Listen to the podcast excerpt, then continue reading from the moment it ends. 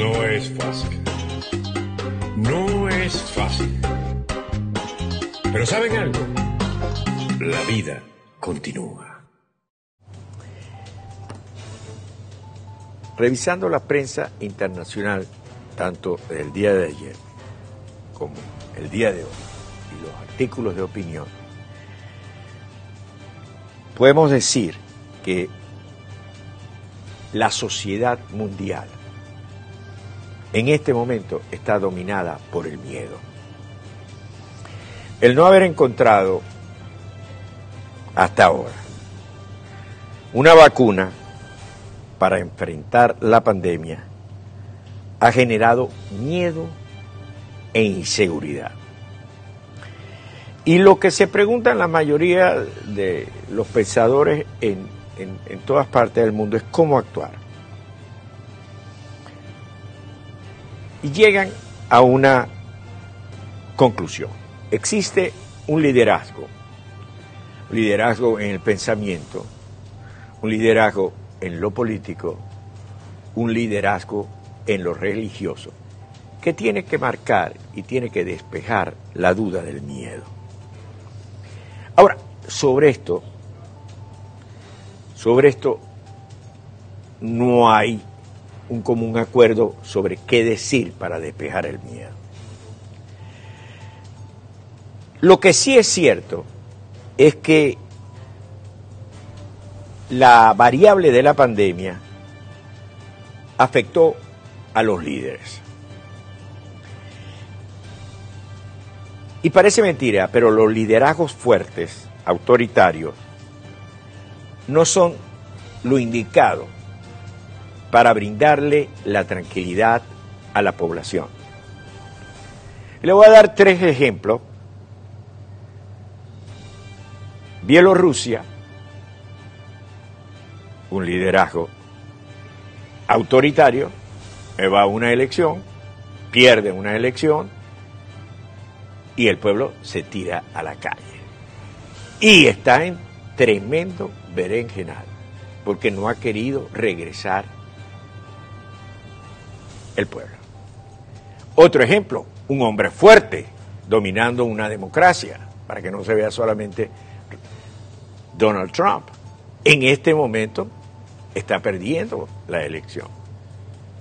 La variable que lo lleva a estar perdiendo en este momento, no quiero decir que la pierda, pero en este momento, es la pandemia. Y caigo en Venezuela un régimen autoritario. Y ustedes me dirán, pero Maduro sigue ahí. Maduro se ve sólido. Ayer Maduro interviene y dice, se acabó la Asamblea Constituyente. Una Asamblea Constituyente que no tuvo una razón de existir, salvo ponérsela encima a la Asamblea Legislativa, a la Asamblea Nacional.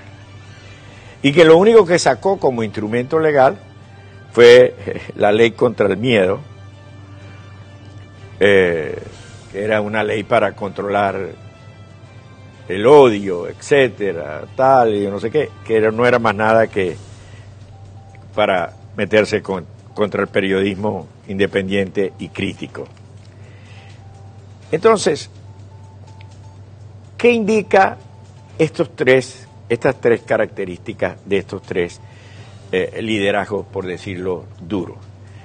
En Bielorrusia, la movilización sigue siendo el único camino hacia la libertad.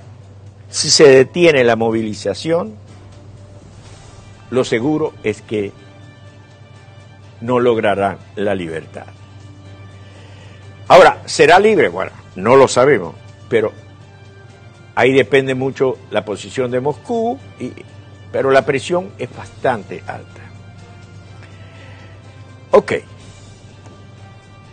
Maduro dice, la Asamblea Constituyente, me voy al otro, a Venezuela, la Asamblea Constituyente hasta diciembre, ya, se van para la casa. simplemente lo que va a hacer es trasladarlo a la Asamblea Nacional. Ok. En ese traslado, ya sabemos que la dirección de la oposición organizada ha dicho no hay que votar. Ok, perfecto, no hay que votar. Pero, ¿cuál es la alternativa? ¿Cuál es el paso político a seguir? Tiene que haber un paso político a seguir. Movilización, discurso alterno. ¿Qué piensa hacer? Sabemos lo que no va a hacer, pero ¿qué va a hacer? Todavía eso sigue en interrogation point. Sí sabemos lo que va a hacer la dictadura. Se instala en la Asamblea Nacional y tiene bajo su alcance, en teoría, todos los poderes que señala la Constitución. Y jugará al desgaste de la oposición. Ahora, ¿qué puede unir a la oposición? La acción. La acción puede unir a la oposición.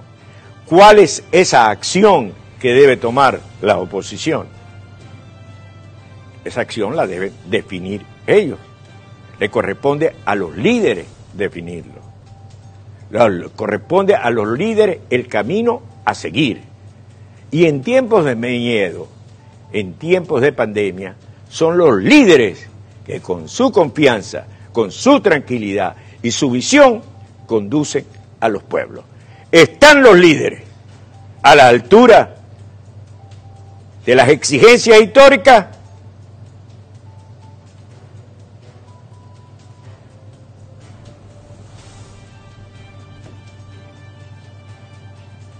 Solo la acción no lo demostrará.